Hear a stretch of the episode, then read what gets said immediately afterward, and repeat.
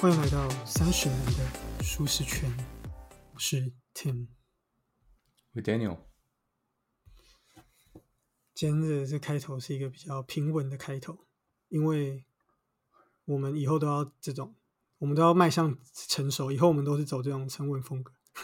现在是现在是走忧郁型男的路线吗？忧郁，只有忧郁，型男是你，忧郁是我，型男型男是你。Daniel，你最近有没有看什么好看？有没有看到什么好看的电影？有啊，我昨天昨天去看《奇异博士二》，然后前几个礼拜去看那个叫什么《Fantastic Beast》，呃，怪兽与邓布利多。奇异博士二是那个什么多重宇宙那个吗？妈的多重宇宙，不是妈的多重宇宙，失控的多重宇宙，失控。对对对，还还 OK 啦。就是很经典的，可是你不觉得好像就是听说要什么要还要看完《绯红女巫与幻视》什么？我想说，我拿那个美国时间去看完那个影集，太太久了吧？你可以看网络上一些影片的快速总结啊，比方说加入，他一定要看才才会知道。对啊，你就去去加入那个邪教，就帮你统整所有的最新 最新总结。我觉得这样太麻烦了。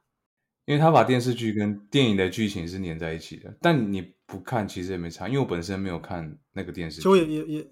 也还不是也还是看得懂嘛？可以啊，看得懂啊。OK，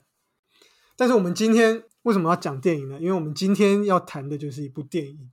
但是也也不是说我们今天就不谈书，不是说三十男要这个就不谈书，不是这样。三十男的影剧圈，三今日不谈书，不是不是不是，我们还是跟书有关。不过呢，这个是一部。这个由小说改编成的电影叫做《在车上》（Drive My Car）。它有别的翻译吗？就是有啊，其他地区有不同的讲法吗？在我们这个中国，它是翻“驾驶我的车”，还行吧？OK OK，就 in case 有的有人听不懂啊，所以就要多要把各个版本都讲出来。中国的朋友们，哈，这个对岸的同胞，就是这个驾驶我的车。OK，Drive My Car。那其实 Drive My Car 是那个嗯 Beatles 的一首歌的歌名。村上很喜欢用，像 Norwegian Wood 其实也是啊。哦，不是直接不是不是那个江哎江哎是是那什么？是那什么？对对对对对对，不是不是那个的，是那个 I wonder go na na na na Norwegian。OK OK，扯远了。好，那这个这部片叫 Drive My Car。那呃，为什么要讲这部片呢？那当然最主要就是因为我 Tim 个人就是这个村上的粉丝嘛。对，但是除此之外，我们也不是无脑推荐，因为这部片其实是最近四五月的时候吧，才刚哎，也不是四五月，几月？二三月，反正就是几个月，上个月这样公布的这个呃奥斯卡的最佳外语片，然后它是得奖的片子。嗯，所以不断推荐的，真的是。评审认认认，应应该说最佳国际电影啊，现在好好像不叫奥斯卡最佳外语片，好像叫做国际电影这样子。OK，对，然后然后所以这部片是热腾腾的，今年入选的这个呃不是入选获奖的这个奥斯卡最佳国际电影。那之前这个得奖就是那个大家都知道啊，《寄生上流》嘛。嗯，对，这个是就是之前得奖，所以现在诶看到越来越多亚洲电影得奖。然后那这部这个这部片呢，导演是滨口龙介，然后。这部片是二零二二年的二月上映，那主演是西岛秀俊，然后冈田将生，还有原子云这个台湾正妹，然后他戏份蛮多的，特别提一下。嗯嗯，OK，那西岛秀俊大家可能比较不知道啊，那就是算也算是日本中生代蛮蛮蛮有实力的演员，然后呃演的片，大家大家可以可以自己去 Google 啊，就是应该是就比较比较。可能台湾比较不知道，不过另外一位冈田将生，我想大家应该都知道，就是前阵子很红的那个，嗯，三个前夫那个，嗯，哦，大豆田永久子与三个前夫这个这部，对，OK，那他的其中一位前夫，应该说第二任前夫就冈田将生，还有很多其他的啦，其他的其他的片，我相信有。常看日剧、常看日本电影的一定都知道他，嗯，然后还有就是原子云，原原子云可能大家也比较不知道，那就是都演一些配角，然后也有演一些呃呃，那叫什么 MV 这样，对，然后这部片在 m d b 有七点七分，所以很高哎，一定是好片，超高超高。好，那这部片呢，它是由村上的小说改编的，那它是出自于村上春树的叫做《没有女人的男人们》里面的第一篇。Drive My Car 短篇，然后去等于说扩写，去把它放大，然后变成的电影。那这本是村上的短篇小说集，里面收录了七个短篇，然后每个都跟男人、女人有关。这可能废话，小说当然都是只有就是人嘛，男人、女人，但就是都会有一些关于关于男人、女人，然后那个男人可能某种程度上，哎，怎么样失去了一个女人这样之类的这个主题有关。所以叫做没有女人的男人们，那也是致敬海明威，因为海明威有一部有一部应该也是短篇小说集，就叫做《没有女人的男人》。对，所以就是张春个人非常喜欢海明威嘛，所以就是致敬海明威这样子。那这部短篇小说是最初是二零一四年在时报出版的，基本上村上的小说都是时报出版的，对，然后也基本上都是赖明珠翻译，直到最近最新的。第一人称单数才变成另外一位译者，有点接班的感觉，这样。OK，所以那我个人当然非常喜欢双纯树嘛，所以我就当然就是看了这部电影。等一下也会跟大家稍微说明一下，跟小说里面有点的不同的地方，因为其实有算有蛮大的不同的。对，因为这部片其实蛮长的，片长。快三个小时，但是大家不用紧张。我觉得大家应该可以，现在都可以接受看很长的电影了吧？对不对？现在那个动不动什么沙丘什么都嘛很很久，对不对？嗯，OK 吧？OK 了，对。然后，但是它不会让你感觉好像很久，所以等下会跟大家说明。好，那这部片的剧情跟大家稍微说明一下，就是在讲说有一名舞台剧演员，知名的舞台剧演员跟兼导演叫做家福玉介。就西岛秀俊饰演的这个卡夫库桑这个人，那他的妻子因为脑溢血的意外而丧生了。那两年之后呢，他被邀请去这个广岛的一个戏剧节去做舞台剧。那但是因为他本身眼睛有些问题，但是这不是不让他开车的理由，是因为这个艺术节他。被规定说一定要帮艺术家请代驾，因为之前出生发生过车，就是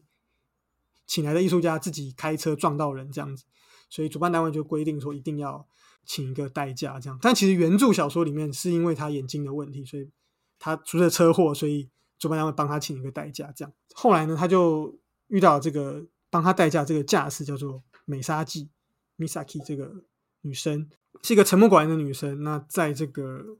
这段过程中，那这个导演家福呢，他也遇到了跟他的妻子有外遇的一个对象，就是冈田将生演的这个高龟高龟先生，这个 Takasaki 上。对，那他们就诶两个表兄弟，表兄，这个日日本叫做血兄弟。我上次看那个哪个穴？就是看影片，就是那个。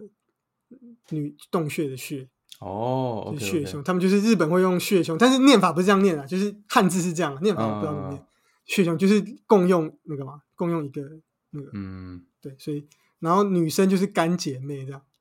就是真的日文的汉字。对，男生的就是如果你懂干姐妹，说很干的干是？不是不是干子的干哦。对对对，我上次看 IG 有那个日文的教日文的那个 IG 看到，那这是很口语化的说法，对，比较比较粗俗的说法，可能流流行用语吧，对对，那种流，就像我们会讲说什么表哥表弟啊，这样子，了解了解，这种这种感觉，对对对，代被代理嘛，他们会这样去称，对对，那所以这两个人他们应该要很讨厌家福，应该很讨厌这个老婆的外遇对象，结果没想到他们竟然就是算是变成了朋友吧，sort of，然后就一起去。去去喝酒，这样一起 hang out 这样子，对，然后也渐渐了解了彼此，那也透过彼此的聊天之中，然后解算是解开了一些妻子的不为人知的一些想法跟秘密，去探究了妻子，那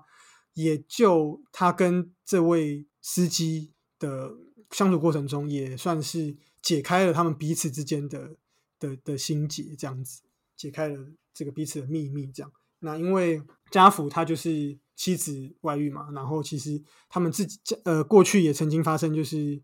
呃有小孩，然后流产，对，这个也变成他跟妻子的一个问题。那美沙纪呢，是他的妈妈因为一个山，应应该什么类似土石流这样山坡滑动的意外，然后他们家，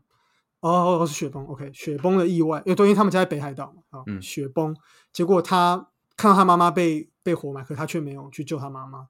这样子的这个他们都有有点间接的，好像杀了杀了自己的呃另一半。哦，家福是他。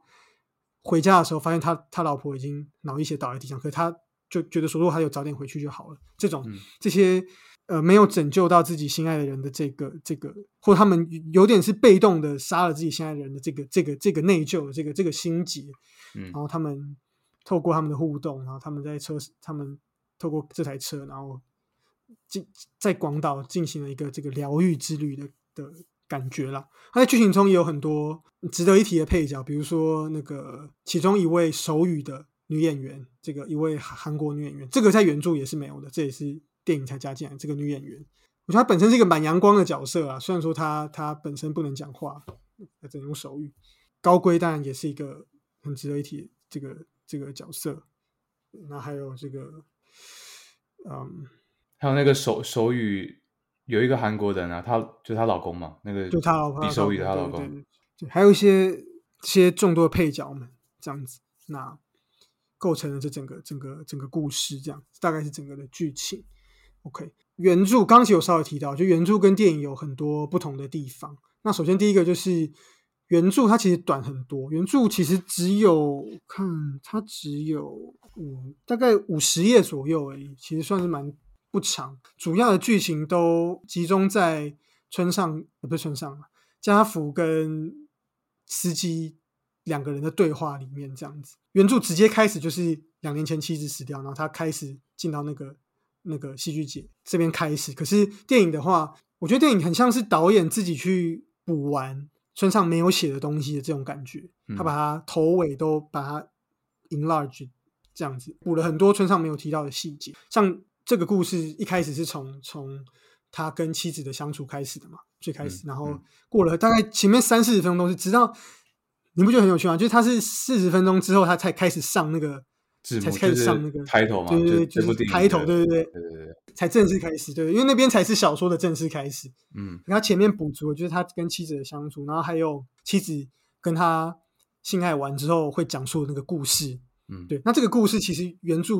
里面也是没有的，它其实是另没有女人的男人们的另外一个短片，叫做《雪哈拉沙德》里面的故事。对，哦，OK，但是原著里面其实原著里面也有讲到说，他妻子是透过性爱过程中激发灵感吗？还是这个是导演自己加的？记得好像没没有特别讲到这个。OK，导演陈述这段事情的时候，我觉得还蛮震撼的，就是竟然会有人他。我记得妻子也是一个媒体相关工作者嘛，然后他需要很多素材，然后他竟然会用呃 sex 这个过程去激发他的灵感，然后去创作。但这又这是不是也是一他为什么要外遇的原因？我不晓得。原著没有讲到他的剧作的灵感来源是性爱之后的故事。他没有讲到，但是原原著一样是有老婆外遇的这个这个情节，然后他，OK OK，for some reason，然后他去做这件事情，然后这也是同样是主角想不透的这点。不过他没有提到这个，这个是后来他们自己加上去的，也有一点不一样。那个故事有点不一样，因为高贵在车上有讲到说，这个故事后来是那个就是那个女女学生不是会一直闯入喜欢的男生的家里吗？嗯，然后他。每次都会留一样东西嘛，然后最后他看到有陌生人进来，然后就是一个是一个是一个小偷，然后要想要侵犯他，就他竟然把那个小偷给杀了，然后把小偷尸体留在他们家，结果最后对方竟然隔天还照常来上学，然后跟没发生事情一样。这个也是小说里没有的，这篇雪哈沙沙的小说也没有讲到这个，这个有点就是导演自己布的，那可能是为了对应高贵后来的杀人这样子。哦，OK OK OK。那你你你刚刚讲到那个他这个，我觉得就就蛮猎奇，就是他会透过这个方式，然后他竟然会这样得到灵感，而且他事后又想不起来，对，然后还要作者呃不是作者主角去记录下来，告诉他，对，然后这个东西我在看一些分析，他有讲到说，因为有一幕是他们在发生关系的时候，然后好像老婆她是她的眼神是很空洞，好像她在等待那个高潮结束，然后去赶快获得灵感，这种感觉，就是他他有点像他没有引就在那个过程，他有点像是有很有想要赶快结束。的过程，对对，想要等，对对对，有有有有点这种感觉，所以我有看也有分析的人讲到，他觉得有点这种感觉，就是他们的他们的相处也是有点过于恭敬了，其实还蛮奇怪的，嗯。这样子，这个真的是蛮特别，其实就是蛮猎奇，村上的小说都有这种猎奇的元素在里面，像这种这个性爱之后获得灵感，然后或者说是高龟后来杀人的这个，这个也蛮猎奇的，对，怎么这样打两拳就把人打死呢？我真的不能理解，怎么会打打就把人打死？奇遇老师啊一拳就把他我真的打死。不理解，因为他去的时候时间很短，然后就出来了，然后你看他这样就把那个人打死，他到底多强？感觉就是瘦瘦的、高高的一个人，为什么可以这么强？又不是马东石，我觉得不是马东石哦，我去把他打死，然后我觉得哦合理。我觉得嗯钢铁降生哦，把人打死，但就是有些这个猎奇的成分啊，我们不去追究这个。嗯对，然后另外就是另外一个就是在剧情上有点不同的，就是原著比较像是家福他他自己去 approach 高龟的这个感觉，原著是他邀请高龟去去喝酒，他主动邀请高龟去喝酒，不是高龟来贴上来的。对，这边也有点不同。然后这个钢铁降生这个角色，这个高龟的角色，他在电影上跟在球上也有一点点的不同，你不论是年纪上，然后不论是展展现出来的气质上，因为电影里面刚才讲的那个角色比较像是一个比较比较渣一点，比较比较像是一个花花公子那种感觉，嗯，但是原著比较像是一个憨厚的人，这样哦，那差蛮多的欸。长相不错，但是没有就不是演戏不是太厉害，然后长相长相算蛮好，可是也不是说太有特色这样子，个性上也不是说太有特色，所以这点有一点点不同，可能也是导演在电影上可能针对钢铁先生这个角色等等，他们去做的一些调整吧，也有可能，或是针对这个剧情的需要。原著上也是，但家福去艺术节嘛，他被聘请去艺术节，然后选角对，然后高龟也是去应征嘛，对不对？他还是去面试嘛？这个没有讲到这么多细节，因为书里面没有这么多细节所以不知道是面试来讲，反正就是他有点像是偶然遇到了这个人这样子。哦，OK，对，然后也没有一些其他的那些手语的韩韩国的演员也没有，然后哦，那个正妹紫云也没有，这些都没有，没有讲到这么多，因为小说没有没有这么长嘛。对，然后另外就是司机他的妈妈原著是因为自己车祸撞撞死掉的，也不是没有后面的那那个什么车山山崩什么的也没有，对，然后也也没有高龟把人打死的这一段也没有，高龟没有这么多戏份。哦，那导演下蛮多东西的。对他有点改编蛮多的，他有点自己也不能说脑补，他自己等于说他整个改了很多，他有点像是 based on 这个剧情，然后自己在延伸很多东西了。嗯因为原著就是他们他跟高那个家福跟高龟出去喝了几次酒之后，一样聊了那些东西，可是后来他们就渐行渐远，就没有联，不知道因为一些什么状况，他们就突然就没有联络，后来就渐渐就没有没有联络了。嗯，没有后面这么多这些。然后最后还要讲一个很很特别，就是说原著的这个车子，这个我我想如果是书迷的一定会发现，就原著的车子，我那时候看想说，明明就是黄色的敞篷车，但是一样是那个但是是黄色的敞篷车，可是在这本这个电影里面竟然变成红色的，算是轿车吗的感觉？也没有敞篷双门吗？我记得双门的，因为它要移坐垫嘛。对对，双门的那种，有点那个跑车感，但是但是它是红色的这样。那我上网查说，因为导演呢，他其实有特别写信跟村上讲这件事，因为敞篷车的话，它电影收音会收音的不好，因为敞篷的话，它那个可能风啊，因为什么就会声音比较大，然后就没有办法好好的收音。可是呃，电影里有很多重要的剧情都是在车里面聊天讲话，很多部分都是在车里面，嗯所以收音不好就变得，如果大家一直听到吱吱吱吱这样不行。嗯，对，然后可能没有办法用敞篷车。那为什么后来用红色不用黄色？是因为导演发现说，因为片里也有很多长镜头是，诶，他看那个车子在开啊什么的。那黄色其实比较没有这么显眼，嗯，所以后来就换成红色这样。那其实很多人都还蛮喜欢红色，反应就也蛮好的。我个人也觉得红色比较适合当电影的封面，然后我们会把封面的这张海报贴在我们 IG 上面，就大家可以去看，或者你想要自己 Google 也可以。对，可以。所以是这个红色片，那个封面其实就是一个大大的红色车子，然后西岛秀俊就站在那个车上，这样站在那个车上。你这样讲，他会不会会大家觉得是拉拉链 在上面跳舞？对，大家以为在车上，还是真的站在那上？不是，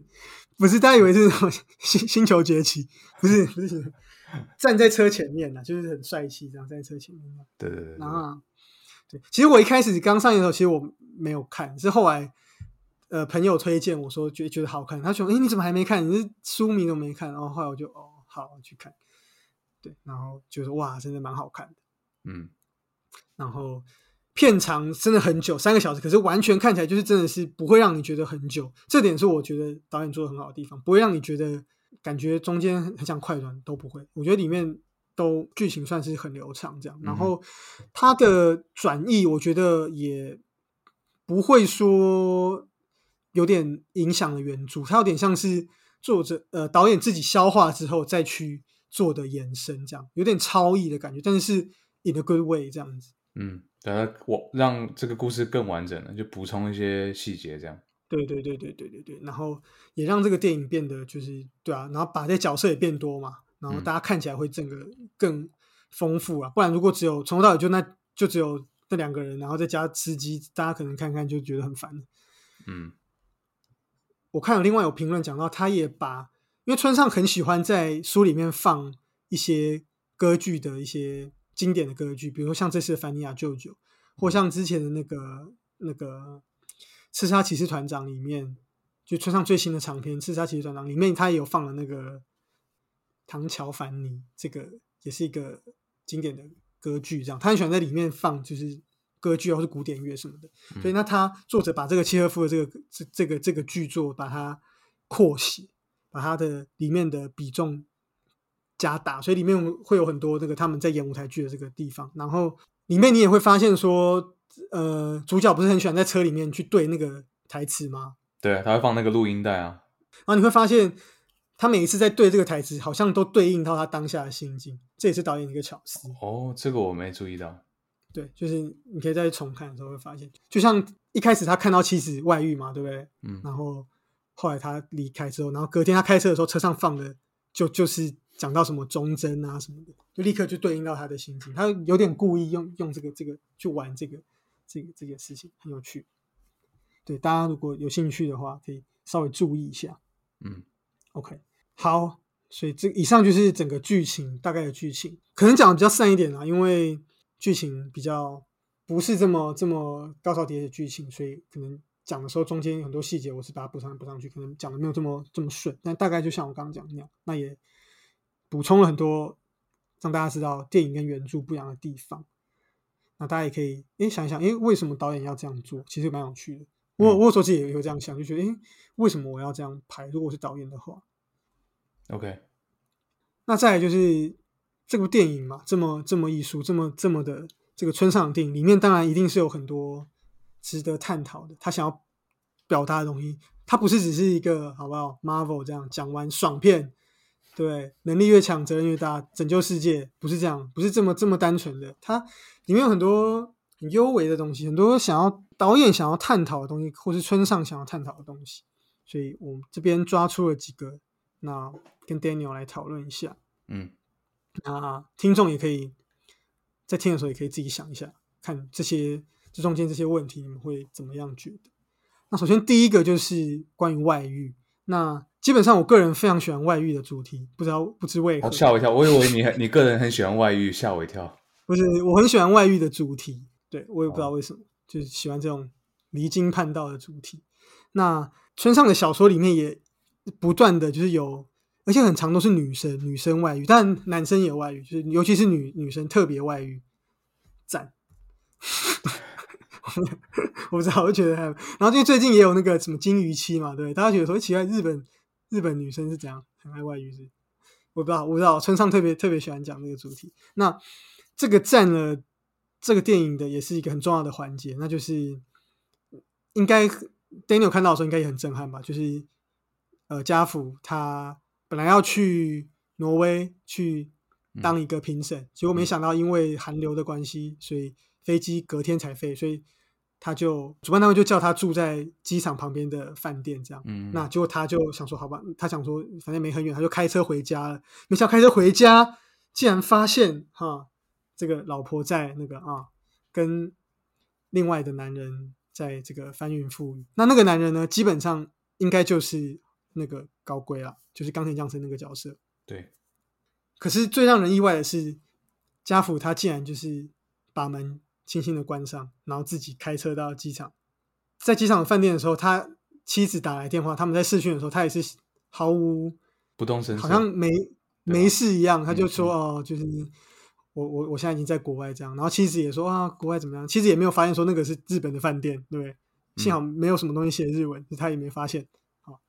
这边也蛮特别的啦。所以就说这个，我想大家应该都会印象很深刻。所以嗯 Daniel，如果是你的话呢，你遇到这个状况，你会怎么样反应？我应该不会跟家福一样转身离开，这样我应该会直接当下戳破，然后但我不会，但但这只是假设，搞不好我实际遇到的时候我直接暴走，但但我我自己会觉得我会很理性的在那边，然后觉得把事情讲开比较快，就知道事情为什么会发生，然后我们应该要怎么样解决，是你要就当下？吗？对啊，当下，真还是你要等他们等他们结束再衣，服都还没，我不知道哎、我我也没遇过这状况。他一当下直接去打打打断他们，我应该我应该会打断，我就直接 说应该要当下讲清楚，看是中间发生了什么问题，然后解决办法是什么？是就此分开吗？还是说你觉得这个只是一个短暂的消遣？就起码问清楚，不然不要被戴绿帽戴的不明不白。其实我觉得这个应该是蛮多人会有的举动啦，因为我们看一些不论是新闻或者是的一些电影，其实都是嘛，就是发现另一半有这种偷吃的状况，一定立刻就是质问嘛，对不对？发飙去质问嘛，这我觉得这应该是可能百分之六七十人都会这样做了，但是毕竟这是村上的故事，所以其实或者导这个导演的故事，所以他当然中间有些比较猎奇的成分，所以家福他就不是这样的反应的。那当然这中间有很多原因啊，可能，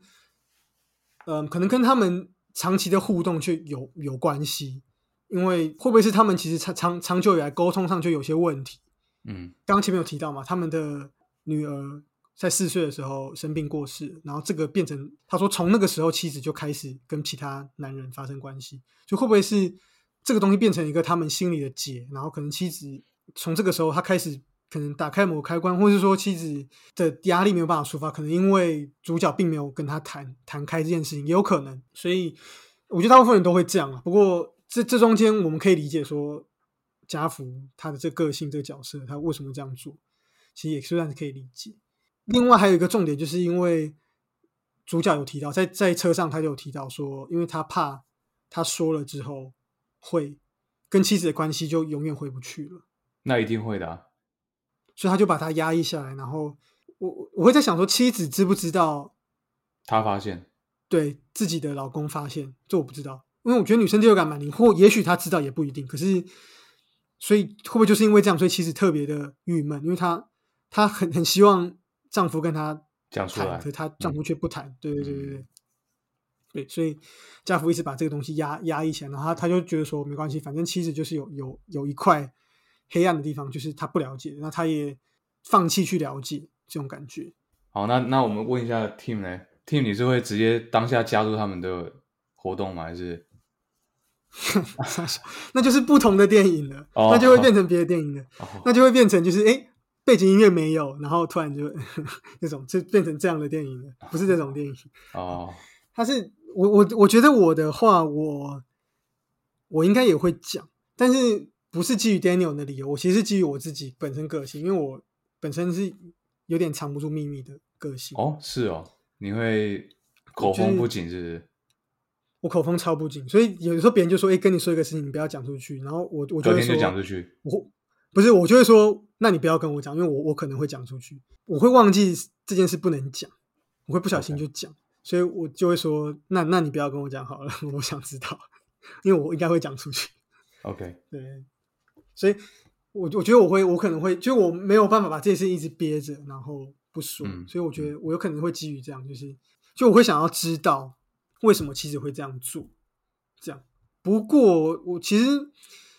我我后来再仔细想，其实我也我也会觉得，就牵扯到另外一个问题，就是像 Daniel，你觉得跟自己的另一半，你有办法完全的理解吗？其实你们每天相处在一起。你说百分之百完全理解吗？我觉得不太不太可能，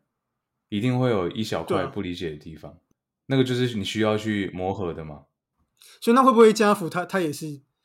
他就觉得说没关系，那就是这这块我不想理解了，哦，也有可那能是这样。这样其实不太好，因为你那个不想理解的部分，它有点像肿瘤，它可能会越来越大，就变成说你有一半不了，你的妻子你有一半不了解，这样其实会变成你们关系就是迟早会破裂，这是一个恶性的过程。当然你，我觉得最好的方式是那个，比方说你有一趴不了解你的另一半，那你就是尽可能去了解，然后跟你的另一半沟通，看一下说到底是为什么不能完全理解，是个性上的差异吗？还是说价值观上真的有很大的落差？就起码要有一个努力去了解的过程，我觉得啊，对啊，这个是我们我们我们我们常常理都会这样认为啦，只不过有时候真的是蛮难的啦。然后我其实不确定你刚刚说会变大是是什么什么意意思？就是他因为一直有一有一块东西是对方对方不了解你，或者你不了解对方，然后这个问题如果一直在的话，就会就会被放大成说，呃啊，我的老公好像就是一直都不了解我，因为人就是会一直看那些不好的部分嘛，很很棒的部分，大家会视为理所当然，那很小的部分，他们就觉得，哇，这个就是我跟丈夫或者我跟我的妻子永远心理上或者价值观上无法修补的差异，然后他们你就会一直 focus 在那一块，就变成说恶化到说啊，这个人可能不是我适合的另一半，然后最后两个人就分道扬镳了。我的意思所以你觉得就是要，即使有那个不理解的地方，也应该要去理解。就是要尝试去理解，不不能强迫自己理解嘛，因为理不理解这是就是注定的嘛，就起码有一个努力的过程啊，或者说包容之类的，或者就是彼此包容。嗯哼嗯哼，所以可能某种程度上，主角就是在这这点上他，他他放弃去做这件事情。我觉得他没他这部分没有做的很好，我自己觉得。OK，所以他应该要，他真的应该多跟 Daniel 学习，好不好？对啊，但是我我自己其实是觉得很难完全理解啊，因为我觉得人连自己都没有办法完全理解自己，更何况是别人。是啊，所以我其实也觉得没有办法完全理解。那我觉得就是刚好这件事情，它有点碰触到，就是是一个两边都没有办法碰触到主角没有办法去处理的一块。因为他他如果只是一个比较简单的事情，可能只是其他生活习惯的不同的话，可能他有办法。可是刚好是触碰到这个比较敏感的一块，然后主角他可能也没有没有办法去处理。嗯，我觉得可能是有一点是这样。我觉得，因为我觉得这个真的很很尴尬啊，就是对于另一半的不忠，然后这个东西你要怎么去理解，这个真的是蛮难的一个事情。我其实有有有时候会觉得，我觉得成为一个大人很需要去学习，就是去接受很多事情其实是没有理由。嗯所以某种程度上，我算是可以认同，也不说认同，就我可以去了解家福为什么会选择这样做。对他他的理由不就是他不想要打破这段打破这个现在的平衡吗？他主要的理由是这对啊，样。可是但问问问题问题就是那个平衡不是一个正常的关系，他们他们并不是处在一个很正常的良性的关系，嗯因为他们的互动都整个都是很，你看到他们的互动很很像机器人，很不像很不像一般夫妻的互动，他们好就是很很相敬如宾这样。然后他们、嗯其实我觉得他们在很多沟通上是都都是在都是去避免的。嗯嗯当然前面提到的孩子的过世，可能这块他们其实就种下了一个，他们就没有好好的把这件事情给聊开来这样子。不过回到家福会有这样的举动，我觉得我觉得有时候我自己也在也会在生活上遇到很多没有理由的事情。我嗯我我我觉得这也是大家要去学习的啦。就你怎么去拿捏那个平衡。但像像家福这样这么消极不好，可是什么事情你都要追追究到一个原因。那这样不也不行啊？这样有累累死自己啊？对，其实很很多事情都没有理由，尤其是爱，这又是另外一个主题，这之后可以找时间探讨。就是就人爱不爱一个人，就是是没有理由的。嗯，我觉得这这也是大家必须接受的。就那种你常会看新闻，会看到很多什么什么什么分手破谈谈破裂，然后什么份额什么泼硫酸那种，你就看到那种新闻吗？嗯，但我觉得这是这是智障，因为他不爱你就是可以，就这就是就是可以啊，人人就是可以，就是说不爱就不爱就是可以啊。哦，这就是事实啊必须接受这件事情，就是你必须接，你就必须接受这件事情，嗯你才能成为一个大人，不然就是小朋友。我我自己觉得是这样啦。那当然，针对剧情的这个，我觉得各自大家各自可以有各自的想法。你你觉得家福这样做对还是不对？我觉得这个这个大家可以自己评判。只是对啊，也也没有对与不对啊，就是这个做法是不是你会做的，或是你觉得是恰不恰当这样的。对啊，但我想 highlight 一件事情，就是，我觉得也许妻子的外遇没有理由，嗯，他就是想外遇。就像片里也有讲到的，这并不代表他不爱家福。对啊，这也是一个很 tricky 的，就是说这，但这个这就这就还蛮政治不正确，就是说你为为什么可以既外遇，可是越幼，就好像你跟别人发生生理上的关系，可是你的心理是就是性爱是分离，这样就变成另外一个大问题，就是 性爱能分离吗？这就是这今天没办法探讨到这么多，对吧？所以我，我我觉得这些都都是都是大家可以去思考，就是说没有理由这件事情，很多事情是我们永远都不会知道答案，嗯，都是很有可能的。这是第一个。讲到后来都不知道自己在讲什么，变得就超哲学这样，这样超形而上。OK，好，第二个就是关于我觉得失去跟疗愈这件这件事情，也是片里面一个很大的重点。那其实也是村上很多书籍都有类似的这个概念，就村上很多小说里面都是，就是可能主角他，像我记得，呃，五五五那一本好像也是 Dance Dance Dance 那那本长篇小说也是，就是他的老婆就消失了。不知道被抓走还是怎么样，就不见了，突然就离家出走这样。他就是他，哎，还还是发条鸟年代记，我有点忘了。反正就是也是一个长篇，然后就是主角有一天就在家里煮意大利面，然后回来之后，老婆就不见了，然后他就找不到，然后然后整整个小说就是在讲他怎么怎么找他老婆，哦，就很多这种很猎奇，就是？就是，但是这里面都会带到很多关于失去，关于什么。那像我觉得这本这本这这个电影也是，像家福嘛，他失去了妻子，那他也失去了他的视力嘛，那当然也失去了孩子，对，这都是他的失去。然后吃鸡美沙纪也是，他失去了他的母亲，然后他有一个很悲惨的童年嘛，他其实。你不觉得他才二十三岁，可是搞得很很像一个四十岁的人这样，四五十岁的人就是人生历练非常丰富，不像他那个年纪应该有的样子。对，那另外冈田将生扮演的是高贵也是他，他因为一些问题，他失去自己的名声，然后也失去了他的爱的人，他他喜欢家福的老婆嘛，嗯。所以我觉得这可能也导致了像他关于他名声什么什么这个这个东西，可能后来也导致他为什么后来会去失手杀人，可能也跟他的这些压抑有关系，他对于社会的这些一些反抗或者什么吧，嗯 OK，那所以我觉得某种程度上每个人都是残缺的。当然，像片里还有另外一个重要角色，就是手语的那个韩国女演员，她也是残缺，她就是她不能讲话嘛，嗯她也是一个残缺。就是说，某种程度上每个人都是残缺的。那我觉得我非常喜欢这部片的是，它看完会有一种给人充满力量的感觉。这个是小说里面没有特别琢磨的了。那电影上他把它补了最后嘛，最后主角跟司机他们一起回去了司机的家乡，在北海道嘛。其实我后来上网查，那超远的，从广岛开车到北海道超远，所以他不是说他不是说要去一个可以安静的地方，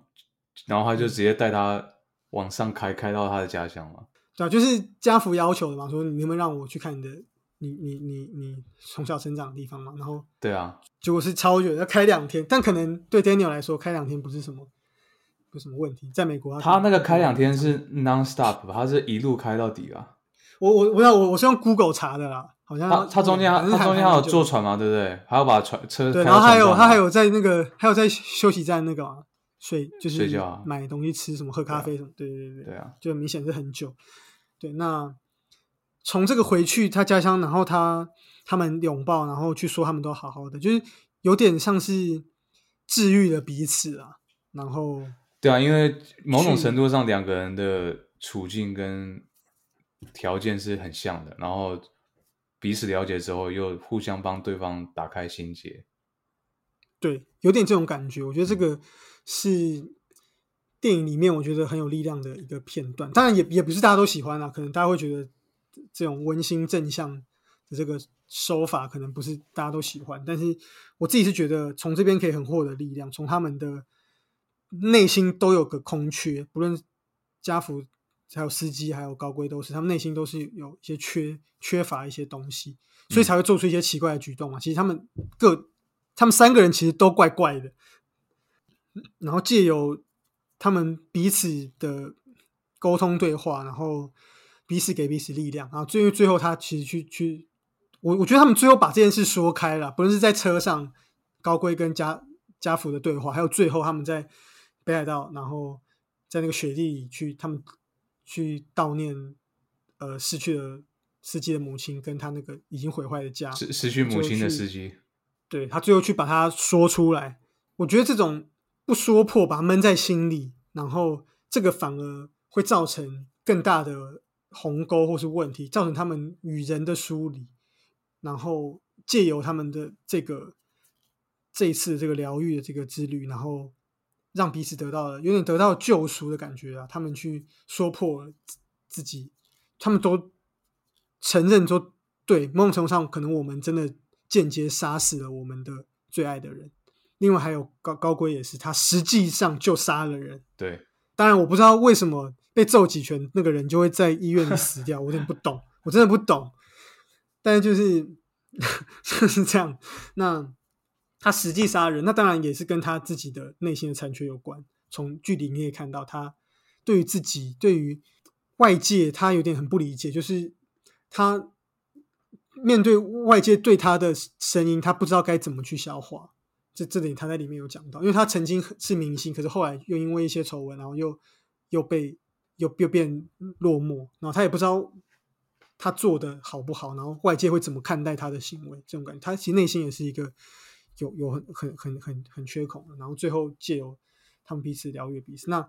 我觉得这个是这个是这部片在可能有些困顿的时候看，应该会蛮有蛮有感触的。嗯，好，那这是第二点。那另外还有一些其他很有趣的地方啊，因为我看完这部片之后，我还有看了一些其他的一些访谈啊等等。呃，跟大家讲几个很有趣的点。首先第一个就是，是我看一个访谈，是一个 You YouTube 影片，它是访谈莫子仪在讲这部片。那莫子怡也是台湾很有名的演员啊，前《亲爱的房客》嘛，那些很有名。莫子仪他在讲说，他说像片中有有一个很重要，就是他们会读那个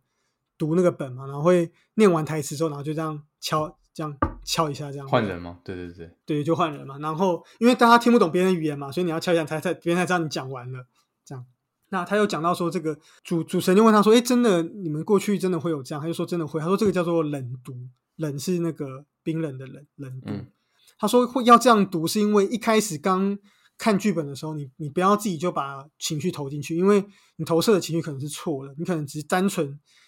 就你自己的感觉就觉得说啊，这里应该是生气，这里应该是难过，可是它不一定是真的剧本你想要表达的东西。嗯我我觉得这这也是在剧里面被强调很多，就是说其实人的一些肢体啊等等是可以展现出更多的，相较于文字，对，那所以看他要进行这个冷读，然后之后才会开始正正式的演，这是第一个，我觉得蛮有趣的。那第二个就是大家应该有看到，就是说呃台上很多多国语言嘛，对不对？我觉得这个应该也蛮有趣的，应该 Daniel 看的时候应该也觉得对啊，他整个舞台的背后有好几种语言，因为在场观众可能有说英文，有说中文，有说日文、韩文，还有手语。诶，对对手对对对语对手语我就没有字幕了，就是你要看看字。这边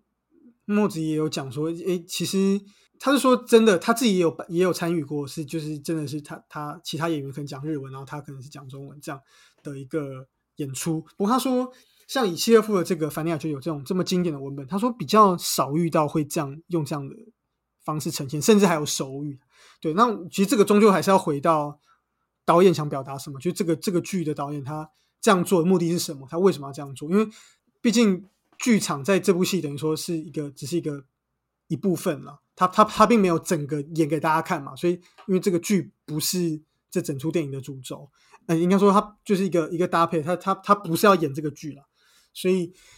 中间还是要回到说，如果是真的要这样演的话，那他的目的是什么？就还要回到这个这个这个去看。那所以我觉得这个也蛮有趣的，就是说是真的在剧场是真的会要这样不带感情的读，那也呃有需要剧情需要的时候，也真的会有不同的语言，然后在同一个舞台上演出这样子，蛮有特色的。好，那哇，以上讲的还蛮多，讨论还蛮多的。那最后来问一下 Daniel，你觉得你有没有印象比较深刻的桥段？这么久，三个小时，应该有一些比较印象深刻的吧？哦，除了床戏，呃，有有一幕床戏当然很深刻，那个不用特别讲，那一定是深刻的、啊。好，有一幕是司机跟主角在车上抽烟，因为先跟大家补充一下，一开始司机拿到主角这台车的时候，主角其实很很不乐意，他因为他本来就很不希望找代驾，他觉得自己就可以开车，然后他也很不希望这个司机在他车上抽烟，因为那个司机是老烟枪，就是到但到后面让我比较惊讶那一幕是。那一幕应该是高龟跟主角谈话完之后嘛，然后然后主角跟司机回去主角的旅馆嘛，然后对。两个人就一起在车上抽烟，我就觉得哇，不是一开始很抗拒嘛，就说哎不要在我车上抽烟什么的，然后最后他们还是有把天窗打开了，当然当然就是把烟这样弄，但是这是一个很很大的不同啊。就是两个人一起把车窗打开，不车窗打开就天窗打开，然后两个人在，我不知道大家可以想象那个画面，把烟往上升，然后抖烟，把烟把烟会抖掉嘛？嗯，就这一幕是让它味道不要对，等于是等于是两个人相处上的的状况一做一个大转变，就跟其实从片里面大家可以慢慢的可以发现，其实从大家慢慢可以发现他们的。关系慢慢在转变，就是一开始都不讲话，然后后来慢慢的可以开始聊一些东西，这样到后来一起，对对，看到会看到他们关系慢慢的改变，对，就是然后直到最后，最后这个车给了那个司机嘛，也不知道给还是卖啊，反正就是最后是那个司机在开这个车嘛。对对对对对，啊，那那你呢？你觉得哪一幕呃很印象深刻？除了床戏，我我最印象深刻的是他们在韩国夫妻吃饭的那段，就是。家福去到那个电影节的时候，有一位那个应该也是当地的工作人员吧，然后剧场的人员，他是一个韩国的一个一位大叔。那他刚好里面一个演员就是他老婆，可是他一开始没有讲，因为他怕说家福会因为这样就就不好意思不不让他来演这样。但是他老婆比较特殊，是就是那位手语的演员这样，就其实他们他们他们他们是夫妻这样。那他就在车上说想要请家福吃饭，因为他有他有件事要跟他道歉，这样就没想到 HR 他家饭说哦，这个是芝麻的事，然后就哦就知道哦是他老婆这样，然后就在他家吃饭。然后我觉得很有趣的是，我觉得这个角色，我觉得是一个剧里面很重要的角色。这个韩国的手语演员，就是说他是感觉最最惨的，就不不能不能讲话。但是他却是里面就是带给大家希望跟阳光的这个角色，我觉得这个这个是还蛮特别，是由他来带给大家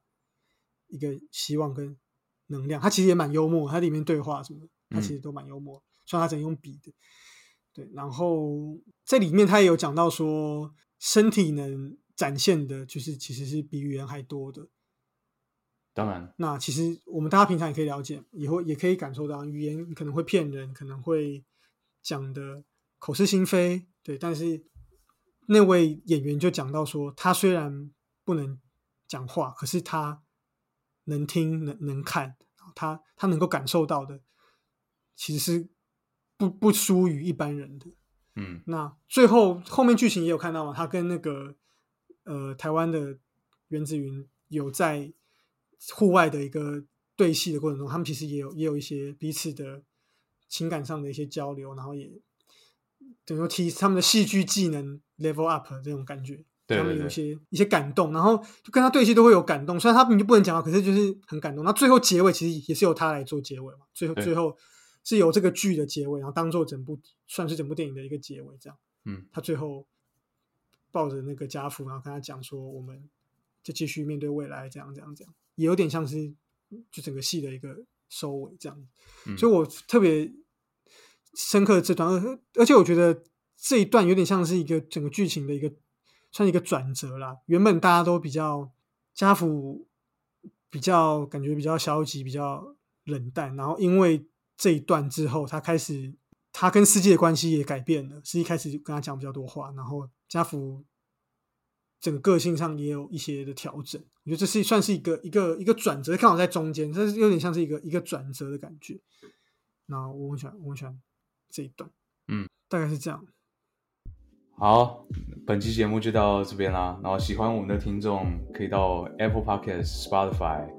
First Story、Instagram、YouTube 上面给我们五哎五星评价，不是所有平台都，就是给我们留言，然后按赞分享。没错，那也欢迎到 IG 找我们聊天，那就下次见啦，拜拜。